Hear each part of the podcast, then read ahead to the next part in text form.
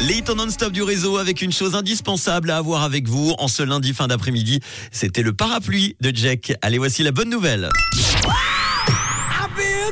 Et si vous révisiez votre allemand, votre espagnol ou votre italien au bar, oui, autour d'un verre, plutôt qu'avec un livre de grammaire C'est le principe du Sprachenbar. Sprachenbar en allemand, ça veut dire bar à langue. Ça existe depuis plus de 10 ans en Suisse. Malheureusement, à Genève et à Lausanne, l'expérience s'est arrêtée, mais à Sion, le succès est toujours au rendez-vous. Alors, le deuxième lundi de chaque mois, au Brasseur à Sion, autour de plusieurs tables, différents animateurs linguistiques lancent des sujets de conversation en français, en espagnol, en italien et même en patois. Oui, le bar des langues s'adresse à tous ceux et celles qui désirent rafraîchir leurs connaissances linguistiques dans une langue étrangère tout en profitant d'une atmosphère détendue et conviviale autour d'une bière, d'un thé ou d'un café, mais aussi pour toutes les personnes qui recherchent l'opportunité de parler leur langue maternelle qui n'est plus utilisée depuis qu'elles se sont installées en Valais.